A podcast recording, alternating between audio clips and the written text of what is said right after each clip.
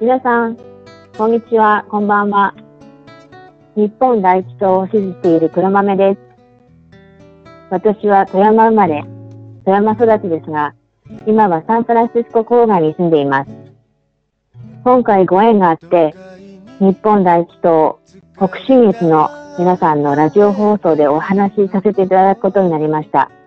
よろしくお願いします。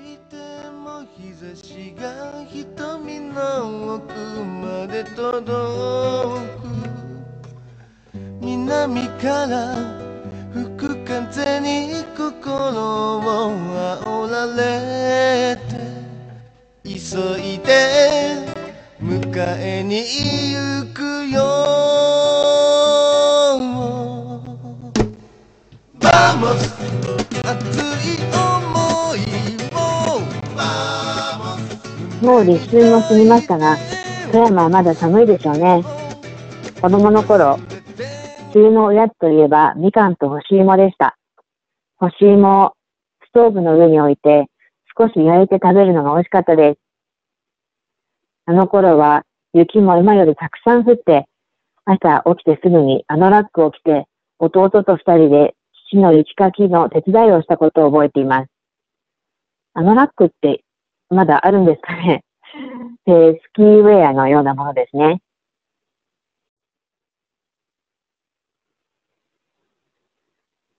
私が日本第一党に出会ったのは3年ぐらい前のことです。ある日、娘の高校の歴史の授業で、十分慰安婦と大南京大虐殺について教えられて帰ってきたんです。その後、秀樹東条はレーニンとかヒトラーとかに並ぶ独裁者の一人だと覚えさせられたって娘が言って、本当にびっくりしたことを覚えています。そうではない。嘘の歴史なんだよ、と言ったんですけども、娘は、じゃあなんでそんな風に教えられたの？と聞いてきて、うまく答えられない自分が本当に情けなかったです。その時初めて自分がどれほど歴史や政治について無知で無関心で生きてきたのか知りました。それで必死になっていろんな本を読んだり、動画を YouTube で見ているうちに、桜井誠投手の演説の動画に出会ったんです。それが私の日本第一党との出会いです。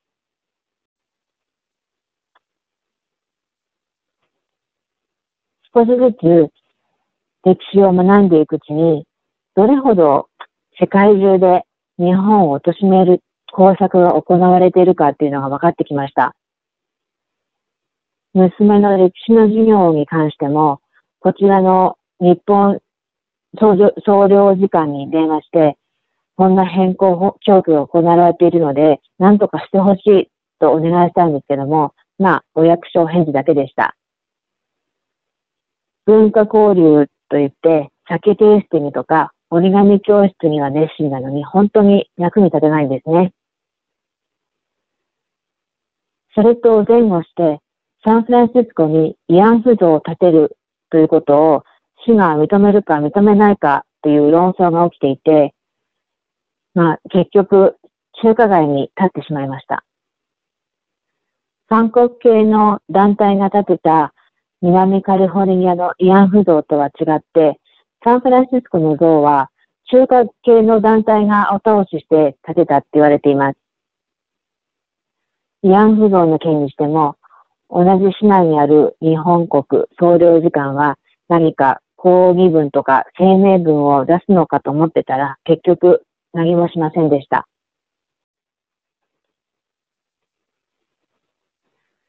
日本を貶める工作が浸透していると先ほど言いましたが、それは最近始まったことではないようです。計画的にずっとずっと前から行われていて、もう最終段階に入っている感じです。そして人々は自分が工作していることさえ気づいていない感じです。こちらでは中華系の移民は3世、4世時代になっていて、政界や教育機関の高い地位にいることが多いです。教育委員会の教育長とか、校長先生とか、先生とか、中華系の人はたくさんいます。そういう人たちが入っている、例えば、Chinese Teachers Association とか、そういう機関に働きかけて、えー、働きかけてというのは、お金を出してということなんですが、歴史のクラスのカリキュラムを作らせたりしています。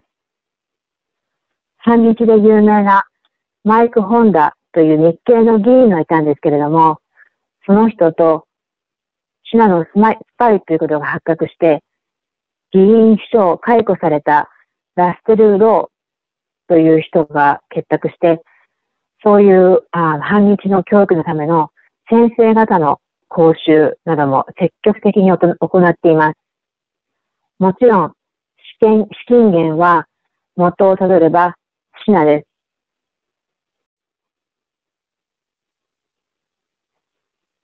アメリカ人は正義とかそういうの大好きですから、日本が強いことをやったと言えば、そうか、子供たちに教えなければ、となるわけですね。日本人の私にしてみれば、原爆投下とか、無差別に民間人を殺した東京大空襲とか、ベトナム戦争とか、湾岸戦争とか、アメリカがどれほど虐殺虐殺したかってことを勉強しろと言いたいんですけども、まあそういうことは自分たちの正義になるわけで、そういうことは教えません。こうやって若い子供たちの反日教育がアメリカの高校でも行われているわけで、この子たちが大人になった頃には、しっかり反日政府が出来上がるわけです。先ほどマイク・ホンダのことを言いましたが、日系社会の問題は、また今度いつか別の機会にお話ししようと思います。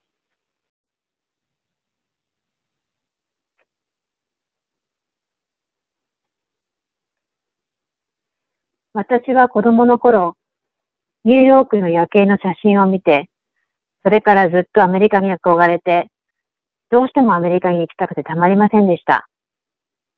でもこうやってアメリカに長く住んでいると、日本がどれほど素晴らしいかよくわかるようになりました。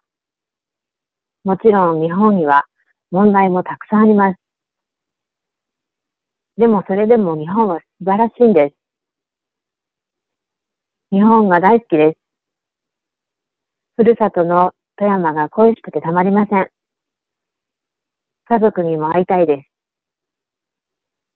武漢肺炎のせいで帰国できていないのが本当に寂しいです。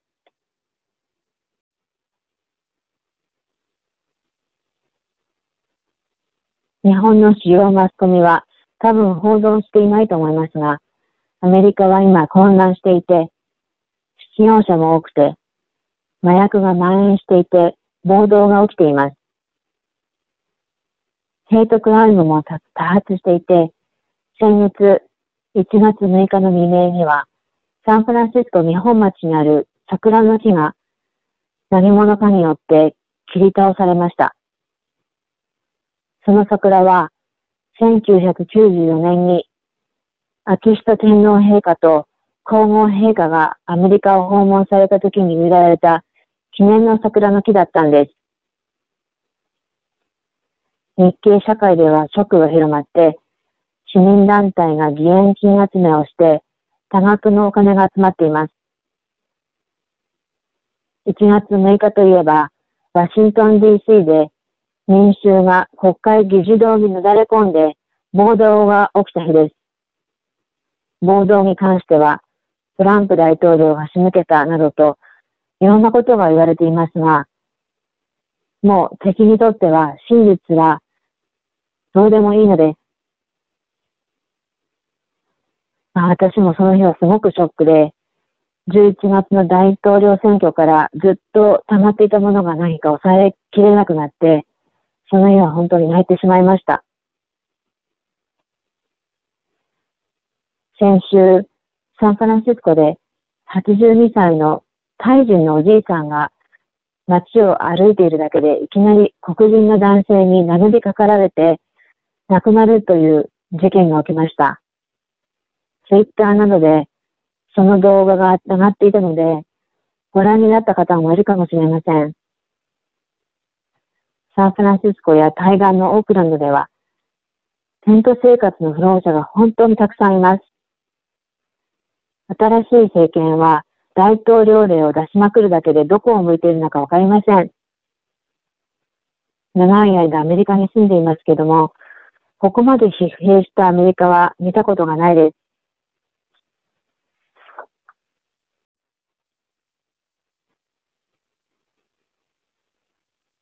私が敵と呼ぶのは、社会主義とか共産主義のことです。それらは少しずつ少しずつ浸透してきていて、アメリカで確実に力をつけてきています。肌でひしひしとそれを感じています。つい最近聞いたニュースでは、サンフランシスコの教育委員会は先月、リンカーンとかワシントンとかいう名前を公立学校から排除することを認定しました。理由は、ワシントンは奴隷を使っていたから、リンカーンは先住民を弾圧したから、ということだそうです。本当にめちゃくちゃです。歴史を否定して、なかったものにするというのは、どこかの国に似ていると思いませんか？日本はアメリカにもシナにもどこの国にも頼ることなく自分たちの国を自分で守りましょう。みんなで少しずつできることをやりましょう。家族を大事にして、地域を大事にして、国を大事にして、みんなで守りましょう。ジャパンファースト、日本第一党、頑張らんマイケ。皆さん、まだ寒い日が続きますので、お元気でお過ごしください。ありがとうございました。都会に疲れたある晴れた日の午後目を閉じても日差しが瞳の奥まで届く。南から吹く風に心を煽られて。急いで迎えに行くよ。